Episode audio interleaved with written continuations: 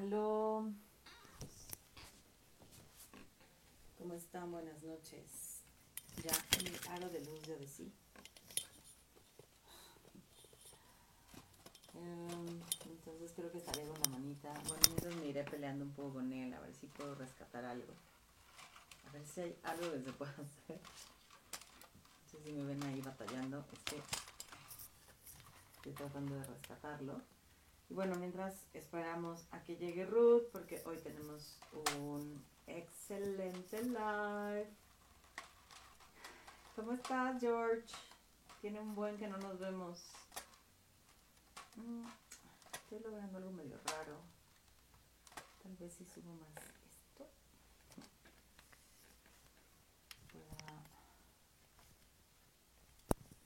¿Qué? Ahí podría ser. Aprieta. Estoy haciendo rarezas. Ustedes disculparán. Creo que ahí, ya.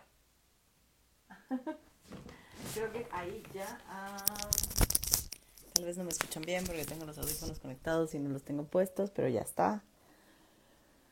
Ay, ¿cómo están? Qué gusto verles por acá. Vamos a esperar a que llegue mi querida Ruth. Eh, la cámara va a estar algo rara porque en mi aro de luz yo decí y tuve que hacer algo ahí raro. Si quieren tomo la foto cuando termine el live para que vean lo que hice y se rían un poco de la poca producción que tenemos en este espacio. Eh, cuéntenme cómo están, quiero estaré por acá, vamos a hablar de la culpa como herramienta patriarcal. Ay, y bueno, Ruth es una súper expertaza, le encanta el tema. Entonces ahí va a estar. ¿Qué pasó, George? ¿Qué duda tienes? Venla poniendo por acá. En lo que llegan, tráganse un cafecito, un té, unas palomitas, su cena, una cervecita, lo que quieran para acompañar. Si se queda grabado, aquí va a estar, entonces puedes entrar después a ver qué fue lo que dijimos. Y si quieres dejar alguna pregunta sobre el tema, también la puedes poner aquí.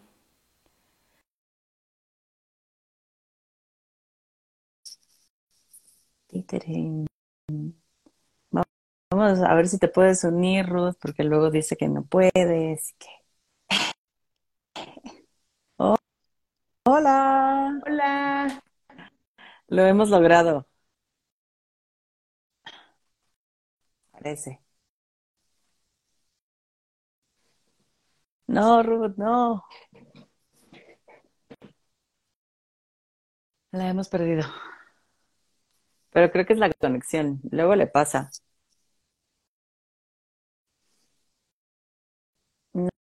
No, hay de qué, George. Bien, mientras vayan escribiendo aquí, cuéntenos un poquito sobre, sobre su culpa. Ya, se fue Ruth. Cuéntenos un poquito sobre la culpa, si nos quieren contar cómo la sienten, qué cosas les hacen sentir culpable, qué hacen cuando se sienten culpables. Eh, ¿qué, ¿Qué tan común es la experiencia de la culpa en sus vidas? Ahí váyanos poniendo en lo que regresa mi querida Ruth. Creo que ya, ya, volviste. ¿Por qué me sacaste? No te saqué, te trabaste así, así, quedaste como, como ah. figurita de luchador. Ya, ya es que es que me vi despeinada y me fui a peinar. Esto es estar peinada para mí, perdón usted. O sea, no, apenas me vi las greñas, no manches, así han dado todo el día. En fin. Así bueno, hola. todo el día. Oli. No, cállate, me pasé por la ciudad, pues, que, o sea, eso desde la mañana, porque hoy fue una mañana rara. Digo, hola a todas, a todos, a todos. Oli, oli, oli. Este, eh, hoy fue una mañana que, rara, bueno, para mí que estoy empezando con mi plan de hacer cosas diferentes, ¿no? Entonces, me fui con la Verito, este, bueno, Luni tenía un, un torneo de ajedrez y mientras ella estaba en el torneo de ajedrez, este, nosotras estábamos ahí planeando algo que luego les vamos a compartir. Les, te quiero, le voy a compartir porque estamos escribiendo un artículo sobre intimidad y grupos. ¿no? Este, para hablar como de este tema de la intimidad en las colectivas y como por qué se rompen o por qué se conservan, o, pero a través del proceso de la intimidad. Entonces está bien chido, estoy muy emocionada. Estoy muy emocionada porque pues la vi, esa es una. Este, es una gran amiga, bueno, tú la conoces ahora con, con lo del diplo, ¿no? Este, y estoy emocionada de escribir con ella, que tenemos años planeándolo y nomás no, porque yo, ya sabes, luego no me aparezco casi en ningún lado, este, sin más que en las consultas, y este, y la otra también es que, pues me dio mucho gusto que Luni estuviera jugando ajedrez y que se va a ir a las competencias regionales porque ganó. Entonces, este, sí, todo estuvo muy bonito. Y por eso, pues me anduve paseando por todos esos lados, triunfando. O sea, con... con ese greñero. Claro, luego ya llegué en friega a la consulta y pues acá ando este, con ustedes, ustedes, qué, qué alegría, y con un tema pues bien, ay, bueno, o sea, a mí siempre me, me mueve y me gusta y, y, nunca, y pues nunca he podido superar no sentir culpa, te los quiero confesar, ¿no? Entonces, este, a veces de una manera tan inexplicable, ¿no? O sea, que digo, ¿por qué no me animo a, siento como una culpa aquí, digo, ay, pero ¿a quién estoy haciendo? o sea, a quién estoy fregando, o sea, es una cosa este, muy compañera y bueno, también estaba como, pues bien así impactada, yo es que hasta te mandé carita de, ah, ¿no? O sea, cuando me compartiste como las preguntas que hiciste y las respuestas, pues, ¿no? que, que estuviste recibiendo, entonces, bueno, pues creo que también tendremos que hablar de varias cosas que ahí nos anotaron, pues, ¿no? Sí. Pero bueno, ¿tú cómo estás? Pues bien, bien, bien. O sea, yo, yo sí quiero agradecerles a quienes se tomaron un ratito para compartirnos sus experiencias de culpa, ¿no? O sea, creo que, creo que es, por, por un lado, fuerte e impactante saber que es algo tan normal en nuestra existencia y que atraviesa nuestra vida. Eh, pero creo que también es bonito poder ir entonces hablando de esto que nos provoca la culpa, Ruth. Sin culpa, ¿sabes? Como hablar de esto que vivimos y que experimentamos y hacerlo político, eh, porque también parece que la culpa es algo que cargamos en soledad, ¿no? O sea, muchas nos compartían eh, como el me alejo de la gente, no quiero estar ahí, o trato de sobrecompensar. Esperen, ya te me caíste. Sí, Ahí está. el ah. teléfono. Solo de, ah, bueno. Eh, yo siempre que pasa eso le digo, ¿estás bien tú? O sea, eh, ¿fue el teléfono fuiste tú, no? Eso, porque... Sí, jalé el teléfono así, salió okay. Es que al final les enseño cómo lo tengo montado, hice todo un show. Entonces, eh, ya, ya me perdí. Pero bueno, esto justo como ir compartiendo lo que nos pasa con la culpa, ¿no? Y saber que pues es algo que tenemos compartido, pero que también, y justo como está puesto en el nombre de este live, es una de las herramientas que utiliza el patriarcado para ponernos en nuestro lugar. ¿No? En nuestro lugar, lo voy a entrecomillar. Claro, ¿no? Gracias, mi Ruth, por aceptar hablar de este tema, porque aparte creo que ha estado presente en nuestras conversaciones desde diferentes lugares, ¿no? Eh, las culpas que sentimos. Sí, este, yo eh, eh, eh, justo estaba, esto que decías que lo sufrimos en, o que lo tenemos así en, en secretito, ¿no? O como muy en individual, ¿no? Esto de la culpa. Es que yo, es muy, para mí es muy difícil separar la culpa de la vergüenza. Qué bueno que lo pusiste, porque también lo iba a mencionar. Exacto, ¿no? Y, y, y pienso que por acá noté unas cosas de cómo la vergüenza es un proceso eh, que, que, es eh, de afuera hacia adentro, pues, ¿no?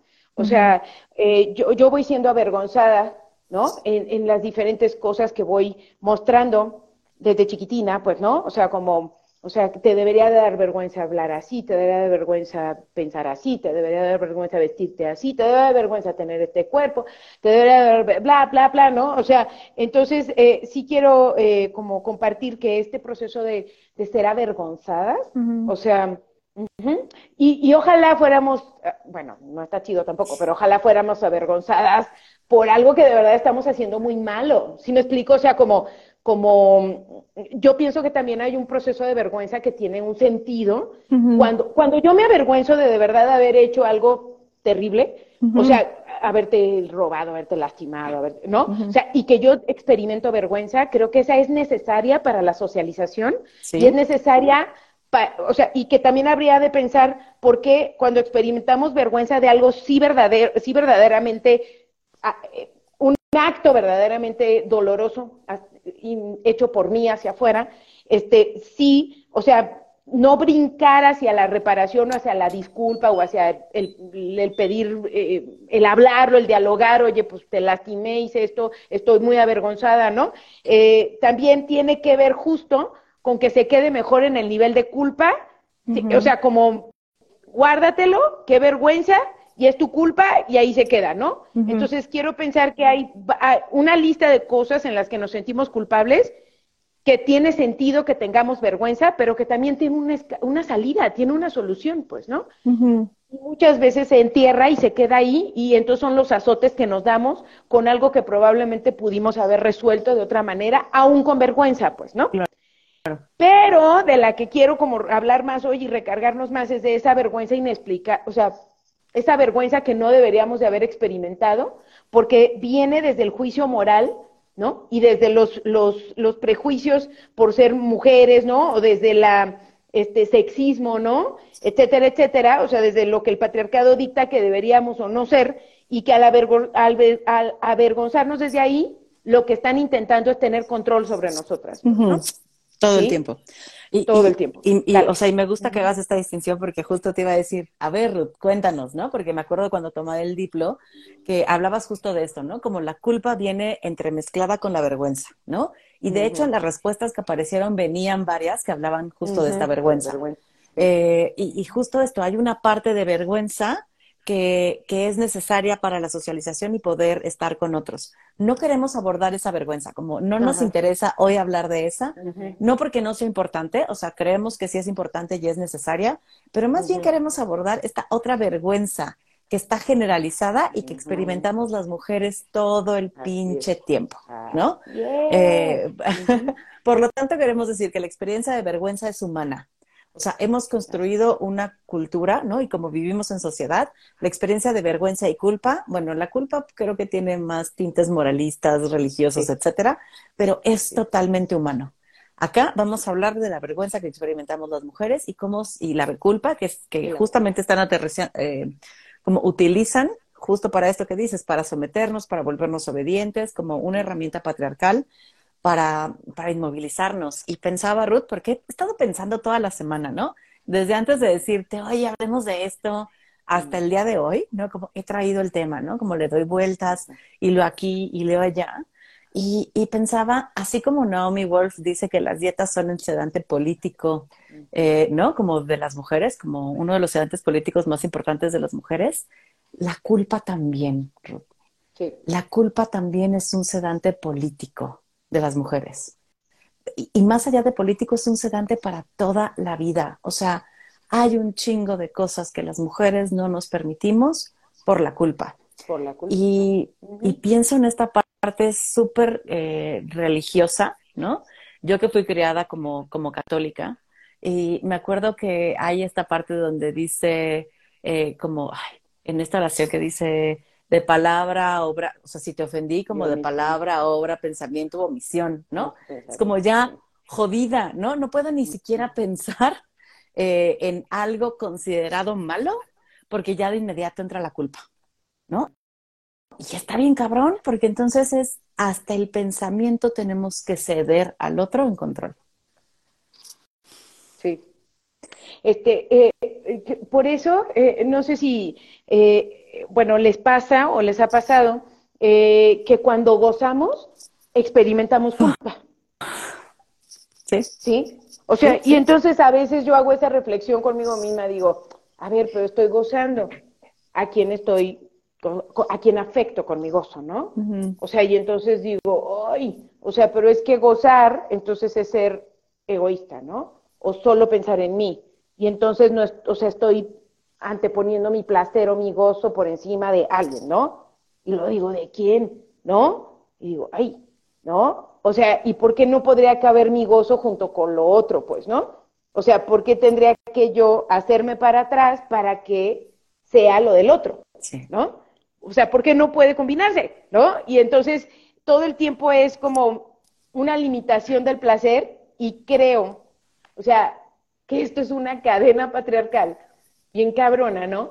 Porque entonces, eh, si yo de verdad dado rienda suelta a mi gozo y a mi placer, descubriré que lo puedo obtener de maneras diferentes a las que el patriarcado me ha marcado. Sí. ¿Sí? Por ejemplo, me recuerdo mucho, hace muchos años, una, una mujer que me decía, eh, eh, me dice, es que yo pensé, o sea, me sucedió algo muy extraño. Yo siempre pensaba que no podía nada hacer en mi vida si no era con mi esposo, ¿no? O sea, como a pesar de ya no quererlo, de ya no gustarme, ¿no? Pero era como, pues este es mi, pues esto es mi, hasta me sentía como que no podía vivir sin él, ¿no? Y entonces un día una comadre la invita a un eh, taller de autoerotismo. Ok, ajá. ¿Sí? Y entonces ella me dice, es que yo no creo que tenga relación, pero a partir de que fue un taller que me invitó la comadre cha, cha, cha, o sea, pues yo de repente dije, ¿yo qué hago con este, no?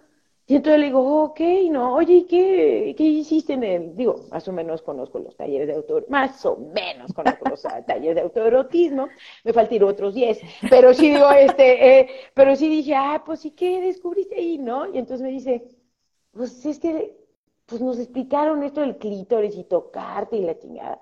Entonces me fui a mi casa y pues lo hice y dije, pues es que esto sí se siente bien. Mm esto sí se siente bien, esto se siente bien conmigo misma, o sea, wow, wow, puedo conmigo misma, o sea, y entonces a partir de ahí fue un boom, ¿no? Para ella como decir, ok, o sea, eh, viví engañada, y me dice, es que viví engañada, porque él me dijo que así se sentía estar, y así se sentía esto, ¿no? Claro. Y entonces yo dije, ah, bueno, pues entonces, si así se siente, pues, pues entonces si es con él, pues así es la vida, ¿no? Mm. Dice, pero cuando descubro todo esto, digo, ay, no es cierto. O sea, esto es otro mundo. Y no es con esta persona, ¿no? Entonces, lo, lo que quiero compartir con esta, eh, esta historia es cómo, ¿no? Cuando descubrimos como el, que, que el, que el límite del goce, del placer, o sea, está acá, ¿no? O sea, está acá el horizonte hasta dónde se expande y la, la, la. Entonces, esto es un rompimiento de una cadena patriarcal, porque entonces dejamos de pensar, de pensar que necesitamos a alguien y justo a un varón o a un pene, pues, para poder experimentar el goce absoluto, total y súper guau, guau, guau. O sea, que nos han prometido, pues, ¿no? O sea, que ahí se, ahí se queda, pues, ¿no? Entonces, esto es como un ejemplo de cómo rompemos una cadena y por eso es muy importante recuperar el territorio corporal, eh, eh, la experiencia autoerótica, la experiencia del propio cuerpo. O sea, por eso decimos tanto en el feminismo que el primer territorio que hay que, o sea, es el cuerpo, pues es no solamente como, ay, sí, este es mi bracito, ¿no? Sino decir, wow, cuántas posibilidades de goce hay en este cuerpo que están prohibidas por la culpa, introyectada. La culpa introyectada, pues, ¿no? ¿A cuántas de nosotros nos dijeron que no había que masturbarnos?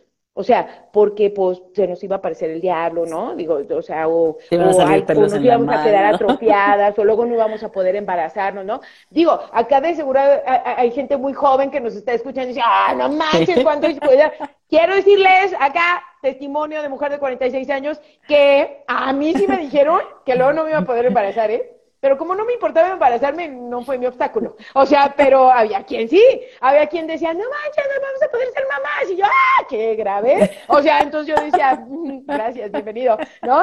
Capaz es un anticonceptivo natural. Este, pero, este, pero a mí sí me lo decían, o tenía amigas que me decían, no, es que a mí me dijeron que se te aparece el diablo en el espejo después si te tocas, ¿no? O si te miras el cuerpo desnuda. Entonces, todo esto es una culpa introyectada y muchas de nosotras nos costó tener disfrute sexual porque sí se nos aparecía la imagen, ¿eh? a pesar de que no éramos católicas algunas o bla, bla, bla. O sea, a mí no se me aparecía la imagen de Dios ni nada de eso porque ni lo conozco, pero sí se me aparecía como la imagen, así como una ola de, wow, esto está mal. Uh, uh, uh, no sientas, espérate, oh, oh, oh, ¿no? O sea, así como, esto está mal, no, no. Y entonces eso se me viene a la mente que es una cosa pues para retenernos, ¿no? Claro. Y es que, eh, o sea, está cañón porque lo escucho en el cuerpo desde el goce sexual, ¿no?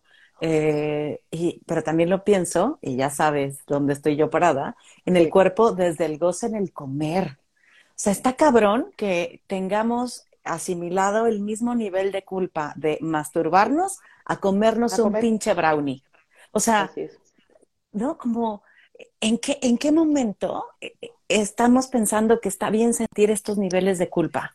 Sentir culpa por tener hambre, sentir culpa por comer, sentir culpa por... A veces ni siquiera es un brownie, me comí tres almendras de, más y lo voy a entrecomillar, ¿no?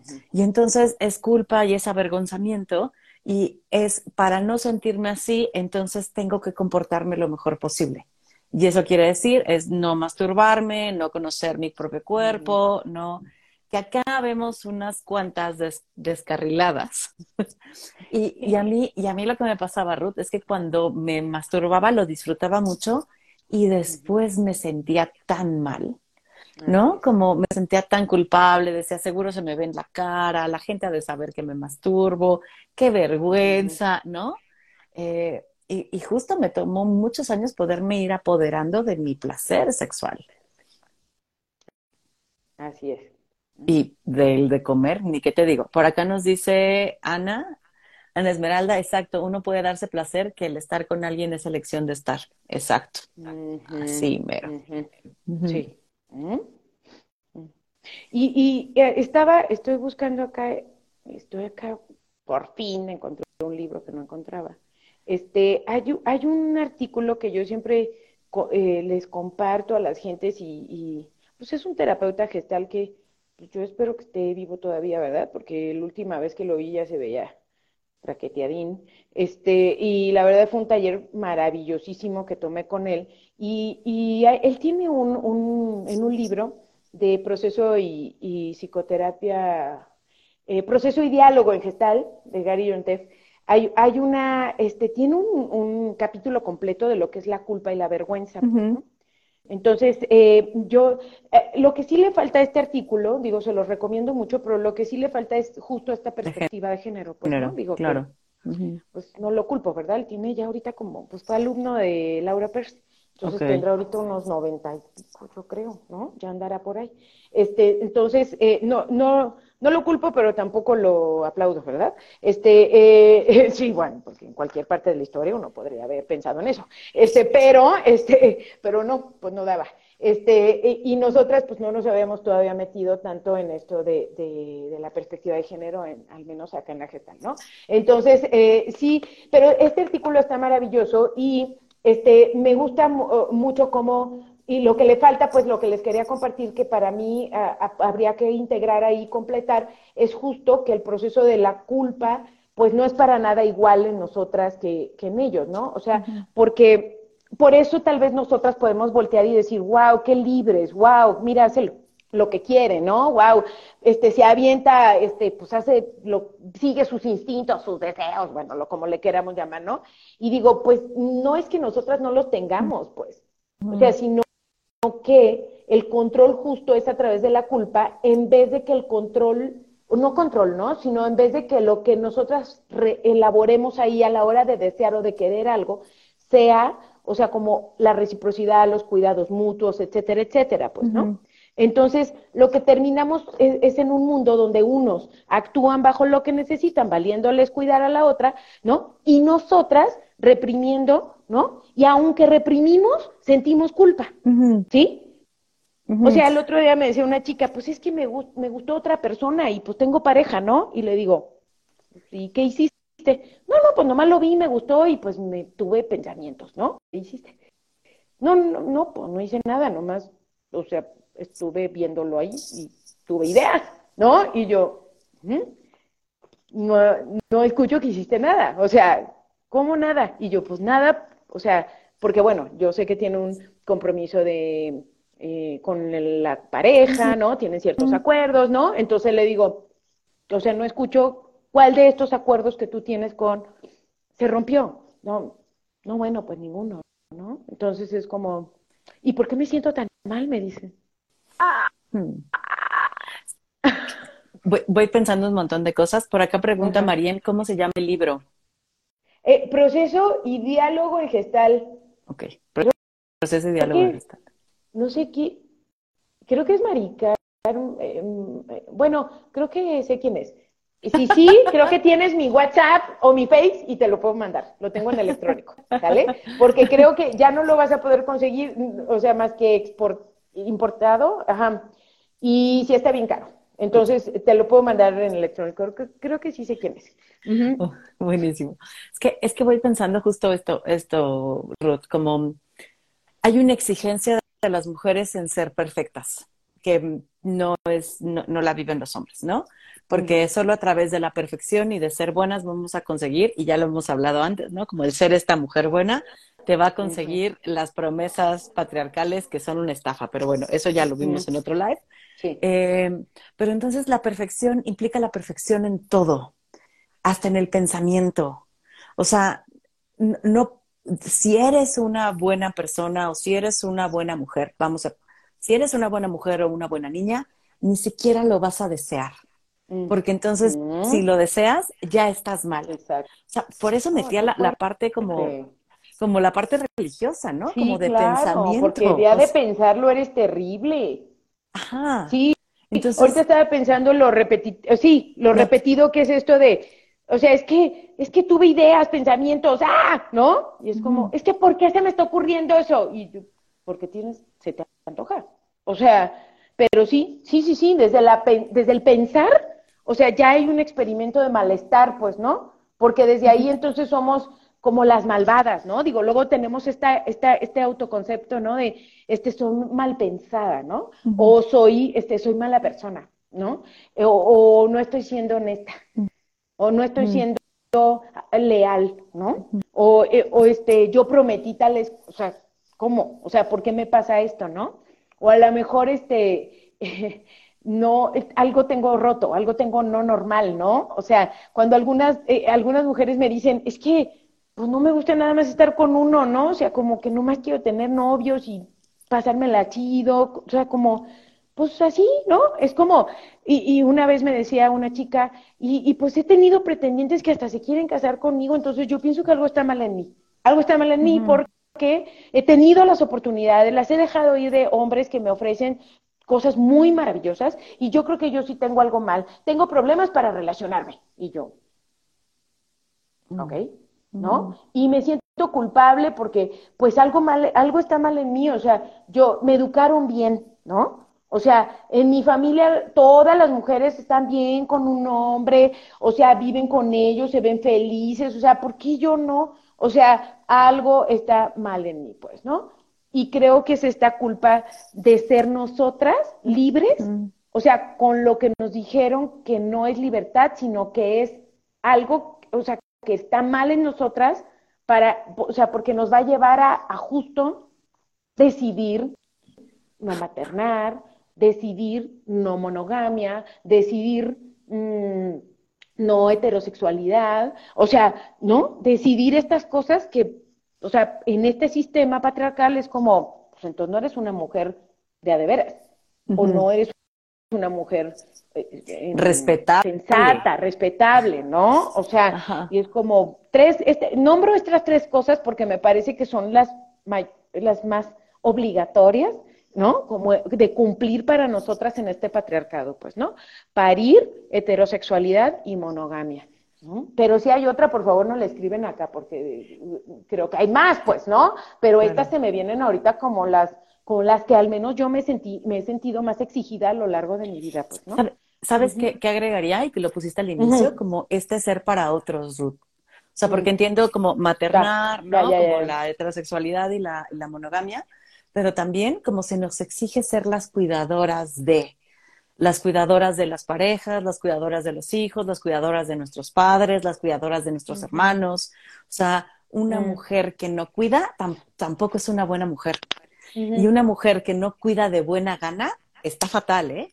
Porque luego no queremos cuidar ciertas cosas y ojo, no estoy diciendo que los cuidados no deberían de ser, creo que son importantes y básicos, pero no como exigencia. El problema es que se nos exige y a los otros se les excluye. O sea, a las mujeres se les exige y a los hombres se les excluye de los cuidados.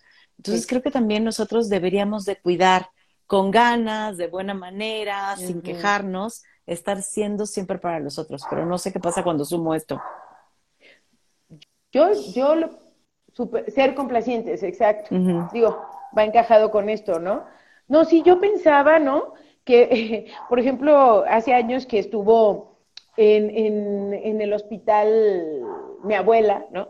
De las pocas veces, porque la verdad fue una mujer que murió de, ansiedad, de ansiedad, de, ansiedad, de ancianidad. Pero ansiedad? eso, nos mata, eso es mío, eso es mío. Este, la ansiedad es mía. Bueno, ella también la tenía. Este, pero, este, pero sí, mi abuela murió de edad, pues, o sea, como el doctor dijo, pues, la verdad nada más se le va a parar el corazón porque, pues, ya se, o sea, el corazón tiene un límite, ¿no?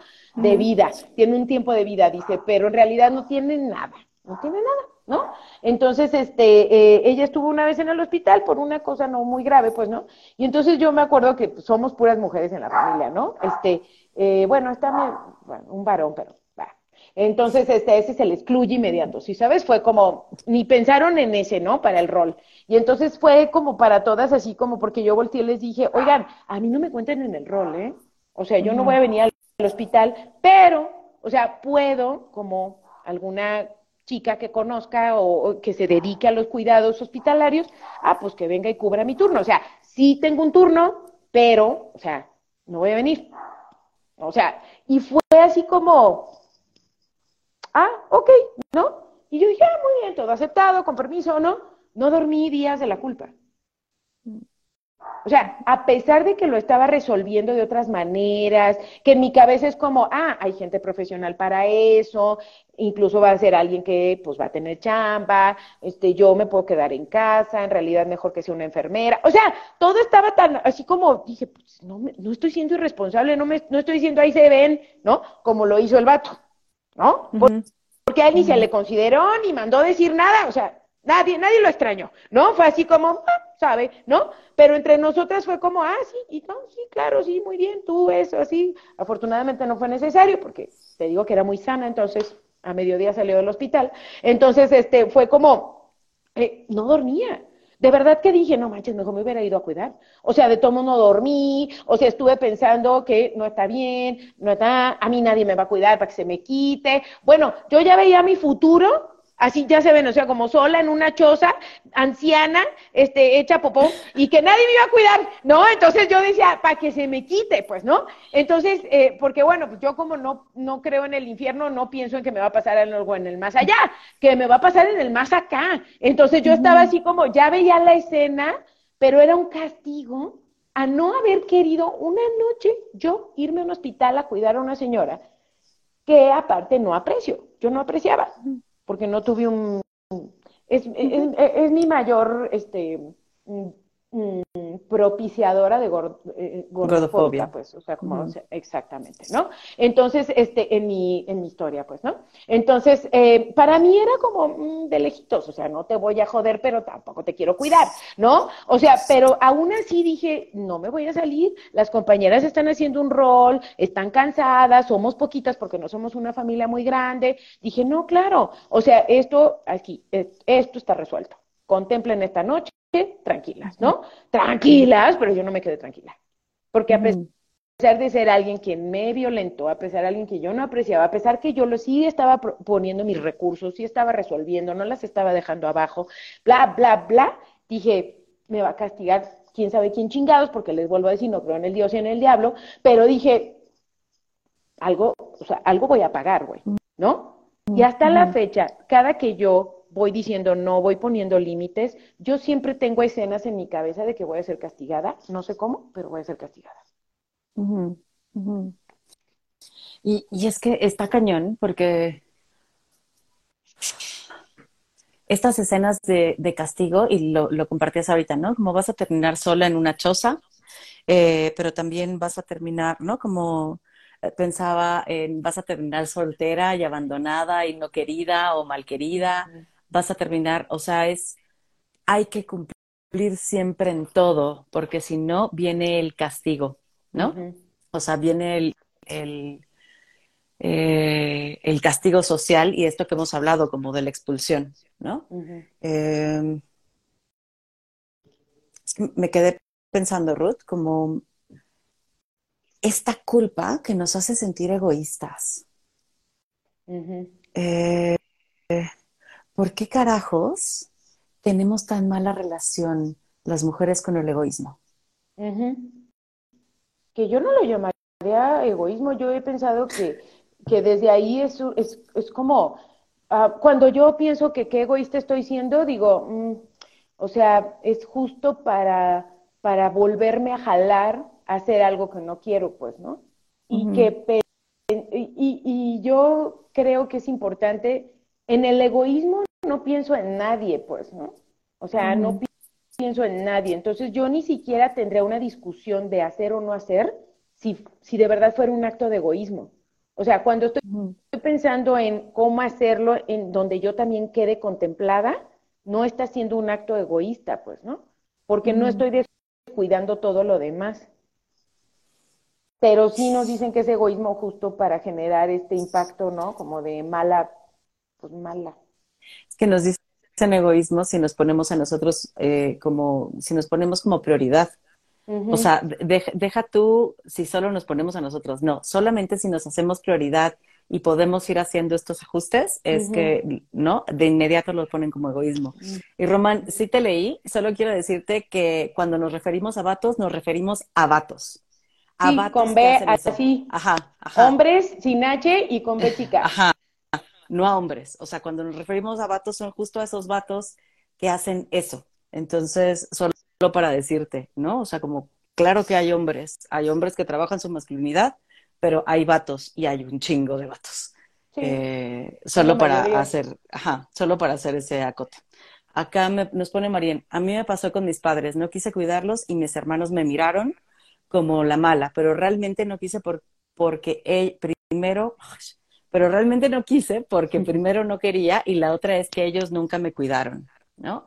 Por acá nos dice Ireniux, creo que nos sentimos egoístas porque justamente nos han educado para servir y o complacer a los demás, pareja, hijos, padres, etcétera. A, mí de pronto también lo que me duele, Ruth, es como esta necesidad para que algunas sentimos, como de, entonces como, ya la cagué, y lo voy a entrecomillar, ya me puse primero, ya decidí por mí, ya me escuché y eh, me siento mal por eso, ¿no? Como me siento avergonzada, me siento culpable por eso, y hay una mirada de otro que me reafirma que eso estuvo mal, desde el comportamiento, desde el enojo, desde lo que sea, esta necesidad tremenda entonces de complacer en lo que viene. Como tengo que ir y, y someterme a todos los mandatos ahora sí, porque, híjole, ya la regué entonces he de limpiar todo, ¿no? todo, esto que regué. Eh, y me parece bien feo porque eh, creo que a veces ponemos el límite, porque es eso, nos sentimos culpables de poner límites necesarios. Ponemos un límite, nos sentimos culpables, nos refuerzan la culpa y entonces quitamos el límite y sobrecompensamos aquello que no dimos en primera instancia. Y me parece bien duro porque entonces no, no logramos salir nunca. Es que estaba, estaba pensando que, que, eh, que también no vamos a engañar a nadie acá, ¿no? Bueno, a veces sí, si es necesario, por su bien. Este, pero si no, o sea, eh, lo que les quiero decir es que uh, el otro día me decía, estaba platicando con una compa, ¿no? Y le decía yo que era, eh, que no había, que no podía mentirme de que, de que sí es cierto que cada que, que pienso en, en amor, esto que decía de egoísmo o amor propio, o sea, justo, ¿no? O sea, como cuando pongo límites como un acto de amor propio, como un acto de autocuidado, ¿no? Este, y que se, y que se nombra como egoísmo, entonces me puede generar culpa. O sea, creo que también esto, esto es reforzado porque sí es cierto que hay un rechazo social, pues. Sí. Entonces alguien dice, no, todo va a estar bien cuando ponga límites. Es, no, compañeras, compañeros. O sea, la verdad es que sí sí voy a, o sea, sí voy a ser menos atractiva para este sistema. Sí es así, pues, ¿no? Entonces, eh, yo considero que, que, ¿por qué? Porque vamos a ser menos atractivas para este sistema porque ya no estamos en esa bolsa de complacencia, pues, ¿no? De la que hemos estado hablando acá. Y luego dicen, es que es cínica, es descarada, mira, ni siquiera siente culpa de lo que dice y del límite que pone y que, y digo, o sea, sí, o sea, eh, eso implica que haya relaciones que se rompen, que haya alguien que diga, yo no puedo estar con la Ruth porque no hace cosas por mí, no se desgasta por mí, no se desbarata por mí, es como, no, o sea, no, pues es que es muy, muy duro ahí, pues sí, o sea, entonces no tenemos que mentirnos, O sea, como pensando que poner límites en este sistema y que de ir desmoronando la culpa de ser nosotras mismas y de ser estas, o sea, no nos va a llevar a alejamientos y no va a llevar a gente a nuestro alrededor que diga, yo no quiero relacionarme con ella. Y entonces sí es cierto que nuestros círculos se hacen más pequeños, pues, ¿no? Es de verdad, pues, ¿no? Y que sí es cierto que vamos a ser menos atractivas en ciertos contextos y en ciertas circunstancias y, espacios, pues, ¿no?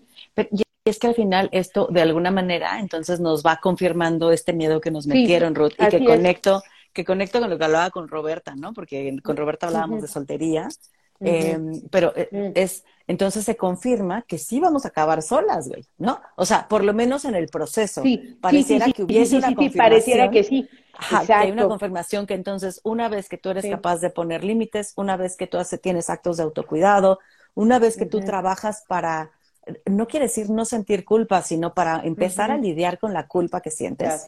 Porque nos pregunta, nos oh. pregunta por acá, Caro, ¿se podrá de alguna manera dejar de sentir el egoísmo en la culpa eh, o será imposible?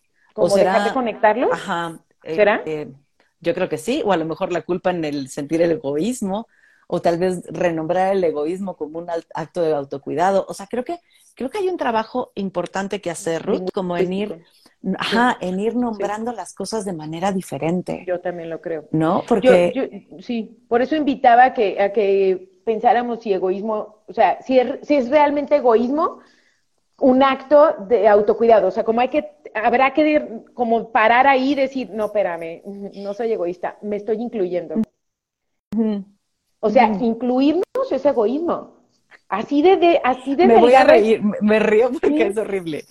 Sí, es que desde ahí ya nos nombran egoístas y yo digo, güey, o sea, me estoy incluyendo en esto, ¿no? O sea, me estoy dando importancia, fíjense qué fuerte, me estoy dando importancia en esta situación en la que también estoy inmiscuida y también me afecta y también me implica, bla, bla, bla. O sea, me estoy incluyendo, güey. O sea, incluirnos es ser egoístas porque ser complacientes y ser para el otro me excluye. Totalmente. O sea, yo salgo de foco ahí, pues, ¿no? Entonces es como todo, o sea, ustedes primero, yo después.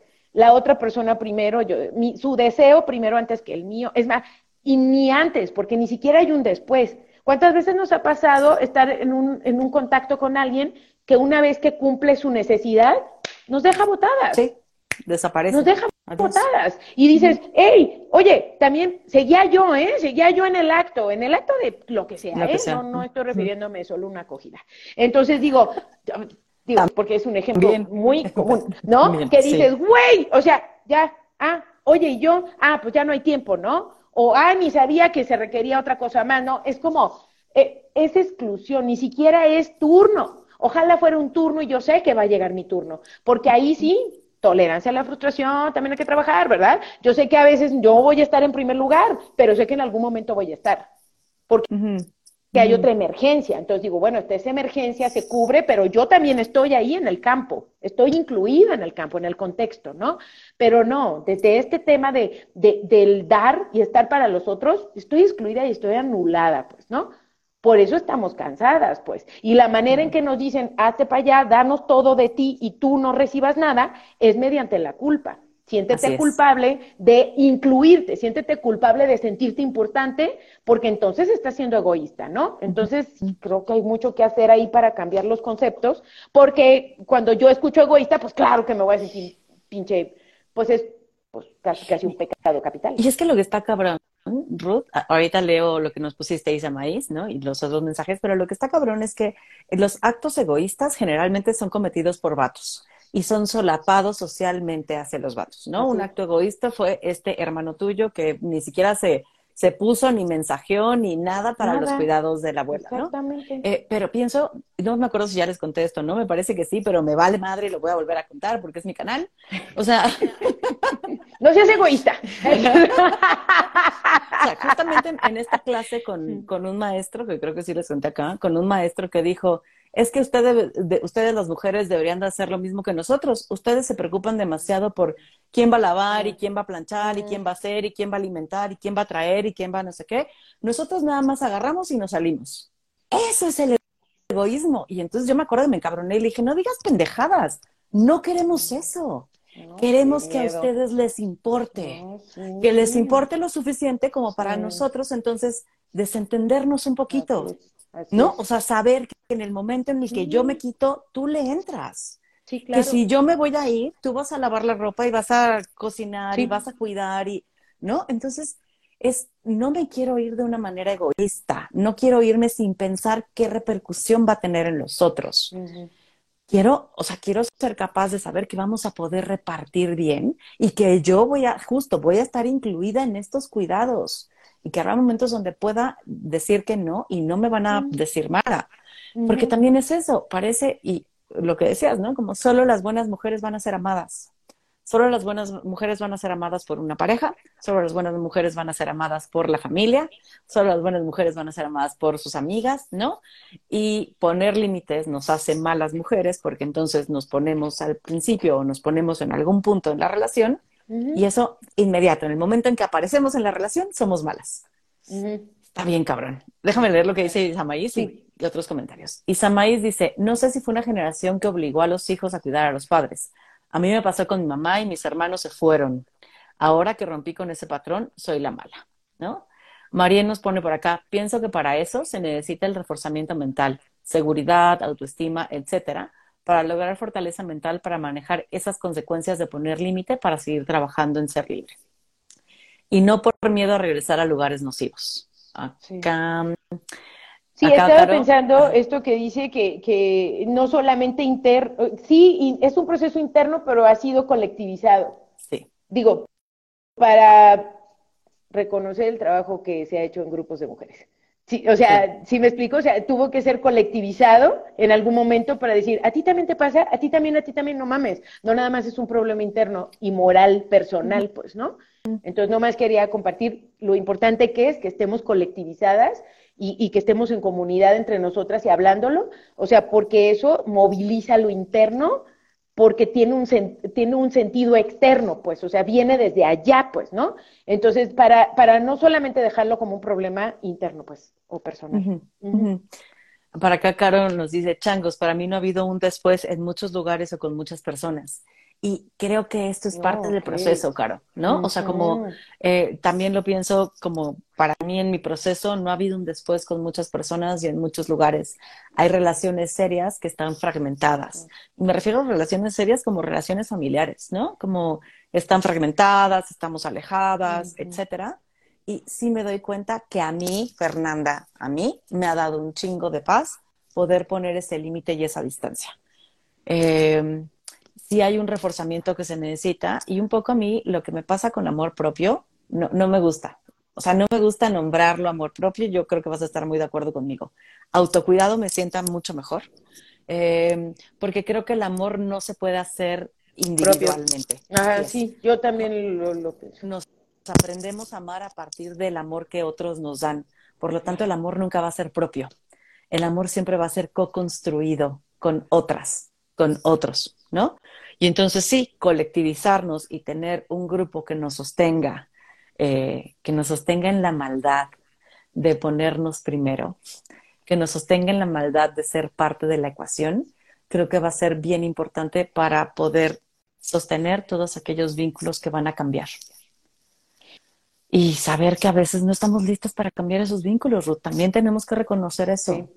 o sea, eh, sí, por eso decía que no, es real que sí nos van a sacar de lugares y nos van a sacar de relaciones, pues, o sea, es real. Por eso yo antes, eh, eh, eh, yo, yo pensaba, bueno, y lo he escuchado, ¿no? Como, pero ¿por qué no me, ya no me invitan? ¿Pero por qué no me esto? ¿Pero por qué no me el otro? Y digo, ay, bueno, pues, o sea, no te quiero decir que es, es que no es un castigo, es que es algo como que tiene sentido de ser consecuente ante declararnos pues, públicas este, disidentes del sistema patriarcal. O sea, o sea, tiene sentido. Es como, pues, ¿a qué anarquista o a qué revolucionario han visto en la historia que, ay, todos lo aman? O sea, pues no, ¿verdad? O es que no se tuvo que esconder en una pinche montaña, ¿no? Es como, ¿dónde la vieron? ¿No? Entonces digo, pues así es esto, así es esto de la machaca, pues. Por eso nos da tanto miedo entrarle, pues tiene lógica, porque hay una condición ahí de, de, desamor, hay una condición de te vamos a quitar amor, te vamos a quitar eh, reconocimiento, obvio reconocimiento a través del no yo, ¿verdad? De quienes no somos, pues, ¿no? O sea, pero te vamos a quitar familia, a lo mejor te vas a quedar sola, bla, Ahí es tanta la amenaza que uno dice, no, bueno, pues está bien, perdón, ¿no? Digo, o sea, me regreso, o me quedo, o me espero, o finjo, lo que sea, ¿no? Este, sí hay amenazas que se, que sí se, sí se hacen reales entonces, también tendremos que estar muy claras en eso, porque, pero transformar eso en lo que nos han dicho que es castigo, a transformarlo como pues, una consecuencia de algo que estamos decidiendo de manera consciente, pues, ¿no?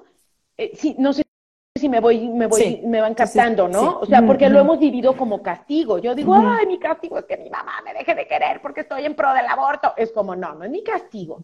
Es una lógica bajo un sistema patriarcal que dice que los cuerpos de las mujeres son del Estado, pues, o sea, y que mi mamá ha sido formada en bla, bla, bla, y en esto y en aquello, ah, pues una posibilidad es que mi mamá yo le caiga gorda, pues.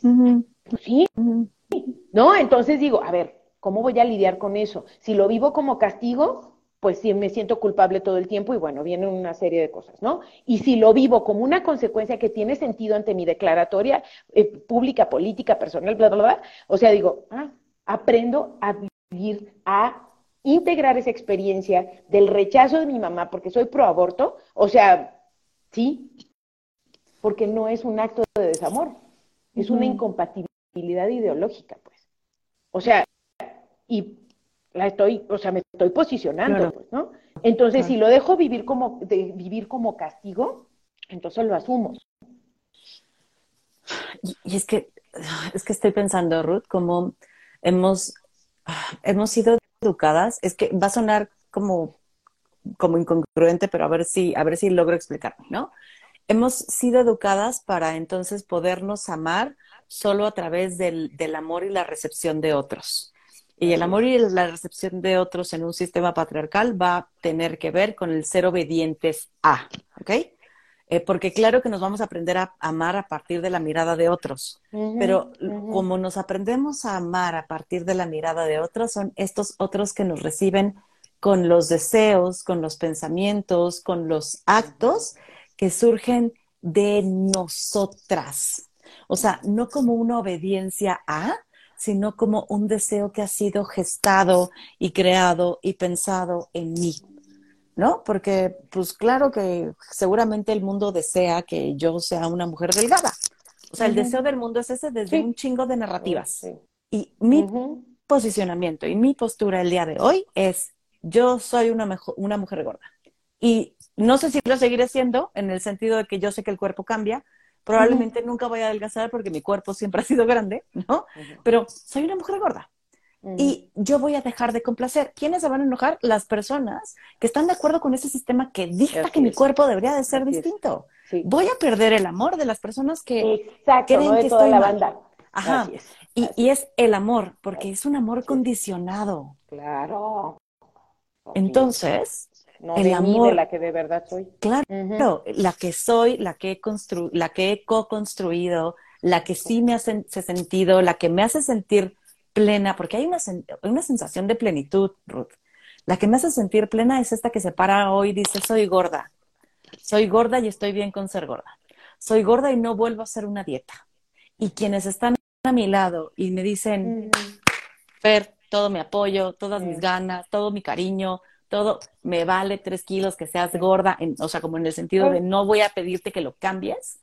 Entonces, estas son las personas que sí me aman, no desde la obediencia, sino desde atreverse a conocer quién soy y aprender a amar a esta que soy. Sí, sí, sí, sí.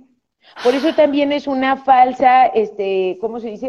Eh, amenaza, ¿no? De que, pero, pero claro que se siente al principio bien terrible porque es de los vínculos, de algunos vínculos, pues sí, a mí que me importa qué opine de mí Donald Trump ni me conoce, ¿no? O sea, ¿qué opina de mí porque estoy a favor del aborto, ¿no? O sea, es como, a mí ese güey ni me topa, ¿no? Este, ni yo a él. Entonces, este, eh, sí, qué vergüenza. Este, pero sí creo, ¿no? Que es como, no, estamos hablando de los vínculos cercanos inmediatos, pues, ¿no? Y eso es, es bien fuerte, pues, ¿no? Pero esto que dices es muy importante, porque esta amenaza de, de de total soledad y de total rechazo es una farsa, pero es la mejor amenaza para que una tenga miedo y diga, sí, claro, o sea, aquí me quedo, ¿no? Qué vergüenza, ay, ¿cómo me, cómo me atreví, ¿no? ¿Cómo se me ocurrió? Pero claro que sí, yo siempre creo que el barro, el barrio te respalda, que siempre hay manadas, y me explico, y es como, mm, ¿no? O sea, tan así que vamos a tener un 8M con marchas multitudinarias, ¿no? Entonces digo, ah, creo que sola no estoy, ¿no? O sea, este, sí, no va así, pues, ¿no? Pero sí, lo que sí, lo que sí creo es que eh, la culpa tiene un, proceso bien cabrón porque es real que nos, que afuera hay mecanismos de control a través del castigo y la culpa, o sea, de, de hacernos sentir castigadas, y entonces uno dice, ah, no, de seguro hice algo muy malo porque estoy recibiendo este castigo, y también es algo ya introyectado, perdón, no internalizado, introyectado, o sea, bien cabrón, pues, ¿no? Que a veces, aunque, aunque nadie me esté, pues, a veces, aunque nadie me esté viendo y estoy así acostada y digo, ¿y si estará bien esto del proaborto? ¡Wow! ¿No? O sea, cuando todavía me lo pregunto y digo, ¿y si de veras? Bueno, no, ok, ya, ¿no? O sea, pero estos destellos, ¿no? O sea, como e, e, es, es esto, esta culpa introyectada de que sí estamos haciendo algo mal, que nos dijeron que está mal, ¿no? Y que ni nos permitieron ponerlo a discusión, porque no se nos puso a discusión, se nos dijo está mal y te callas, ¿no? Entonces sí quiero, y quiero compartir, pues, que es un proceso introyectado y también es un proceso que todo el tiempo está siendo una amenaza externa, pues, ¿no? Entonces digo, ay, por eso es tan difícil deshacernos de la culpa, ¿no? ¿Creen? Por acá nos pregunta George, pero nos compartió algo después. Obedientes y someterse, ¿estaría bien citarlo? Ahí no sé a qué te refieres, George, si nos expresas más. Eh, por acá Marian nos dice, el mayor engaño es pensar que nuestro valor está en los demás y no en nosotras mismas. Yo me deshice de la culpa cuando entendí que nacía de la expectativa del otro pero como ahora parto desde mis propios deseos y necesidades, solo me respondo a mí, la culpa dejó de existir. George uno dice, en lo personal, cuando empecé a cursar con vi, cuando empecé a cursar con vitiligo y sobrepeso, me sentía culpable por ser distinto y no volver a encajar en los colores de la sociedad. Pero con trabajo propio, pues lo he superado y pues solo soy yo, para mí, sin culpa de no gustarle a la sociedad. Mis mayores críticos fueron compañeros de trabajo, amigos, etcétera. Eh, gracias por compartirnos esto, George. Caro dice, con este live visualizo más la complejidad y lo doloroso de la culpa, mm. pero también me dan esperanza de que mi sensación mejorará. Y creo que, creo que un poco, eh, no sé si estés de acuerdo conmigo, Ruth, o sea, la culpa no deja de estar. Creo que se va moviendo. ¿eh? Hay cosas antes de las que antes me sentía pendejamente culpable, como de comer. Ese es uno de mis mayores logros hasta ahorita, yo creo pero es una de tantas, ¿eh? ¿No? Como de comer me sentía muy culpable y el día de hoy no, no siento ninguna culpa de comer lo, comer lo que sea y como sea. De coger sentí una culpa, Ruth, que no te cuento. Y hoy no siento culpa de coger, ni de masturbarme, ni de ser, ni de tener una, ¿no? Como un deseo sexual alto, ni, o sea, es como, pues esta soy. Y estas culpas tengo, o sea, están como muy puestas en el cuerpo y me son fácil traerlas a la mesa, eh, pero sé que hay otras culpas que también dejé de sentir, ¿no? Como, ya hay otras que ahí traigo, ¿eh? Que me doy cuenta, que aparecen, que me las cargo. La gran diferencia es que ya no me someten. Claro. O sea, es la veo, la analizo, digo, ¿qué es esto? ¿Qué pedo? ¿Por qué me estoy sintiendo culpable? Tiene razón de estar esta culpa o no, tiene razón de estar esta vergüenza o no, sino de dónde nace y qué puedo hacer con ella. Hay una relación, no deja de aparecer, va a seguir porque la culpa es algo humano, pero es qué hago con la culpa que me permite la movilización cuando la culpa patriarcal me inmoviliza. Claro, no, claro. No sé si estás de acuerdo o que te gustaría sí, sí, sí, sí, sí, sí, porque quiero decirles que eh, aún hoy, a veces que llega el mediodía y no hay comida preparada, siento culpa. O sea, y eso es una cosa que digo, ay, ¿cómo a estas alturas? ¿no? Y por eso, totalmente de acuerdo contigo que la pinche culpa va a aparecer así, ¿no?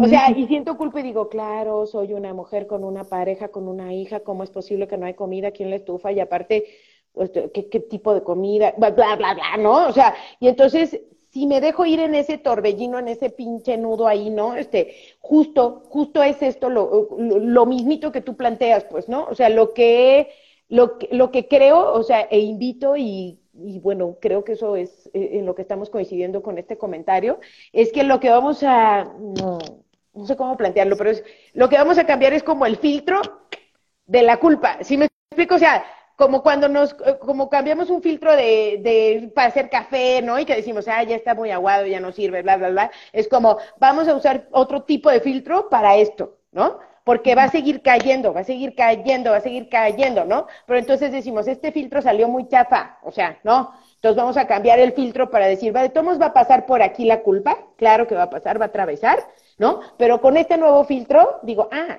ya nada más salen así, chispitas, dos, tres, ¿no? Diferente a que se venga en la guadala y de el torrente, ¿no? Es como, no, hombre, vamos a ir poniendo filtro para decir, mira, ya se coló esto, ya se coló lo otro, ya nomás llegó este hilito de agua, ¿no? Y siempre va a haber un hilito, unos hoyitos ahí, siempre va a chispear, siempre va a caer agua, a veces chorros más gruesos, ¿no? Pero el filtro es lo que nos va a permitir que a veces sea más delgado, más grueso, pero ahí va a estar, pues, ¿no? Entonces, me parece que por ahí va la idea, pues, ¿no? O sea, de que, eh, de que afinemos ese filtro, le demos otros tintes, lo, lo revisemos desde, desde un lado, este, eh, pues más interseccional, ¿no? O sea, como, y como colocar ahí todo esto de soy mujer, de qué edad, de qué, eh, o sea, cuáles son mis condiciones académicas, cuál, bla, bla, bla, bla, bla, o sea, todo eso para decir, ah, ok, ¿no? Entonces lo puedo desde ahí desmenuzar, ¿no? este, porque cada uno lo vamos a desbaratar con nuestros propios recursos y nuestras historias, pues, ¿no? no hay una fórmula única, pues. y, y, siempre se recomienda colectivizado. Exactamente. Sí, yo también cuando me está comiendo la culpa, mejor lo platico con una compa y hasta nos acabamos riendo. Así. Así es. Y luego ya te atreves a hacer cosas distintas, ¿verdad, mi Ruth? Ah, sí. ¡ah! ¿Cómo estás? Mi persona favorita. Hola. Hola, ¿cómo estás? Bien, ¿y tú? Bien, te extraño un montón. Ya quiero ir a verlas. Vamos a acabar. Bye, bye. Ya, te, ya te la libero, ya te la libero. ya está. Pues muchísimas gracias, Justo te quería decir eso, que ya quiero ir a verlas. Gracias a quienes nos acompañaron. Ahí vemos sus mensajitos. Y pues eh, gracias también por contestar nuestras preguntas, por contarnos cosas tan, tan íntimas y personales. Y pues nos vemos aquí dentro de un mes. Eh, va a haber, eh, perdón, ya rápido, nada más el gol. Eh, vamos a hacer una convocatoria para hacer un contingente de gordas este 8 de marzo en la Ciudad de México. Oh. Entonces, esperen pronto ya, ¿no? Como la convocatoria para que se vayan uniendo y para que pasen la voz. Te quiero un montón, mi Ruth. Gracias, por sus comentarios amorosos. Linda noche. Adiós. Te quiero un montón. Bye. Abracitos. Bye.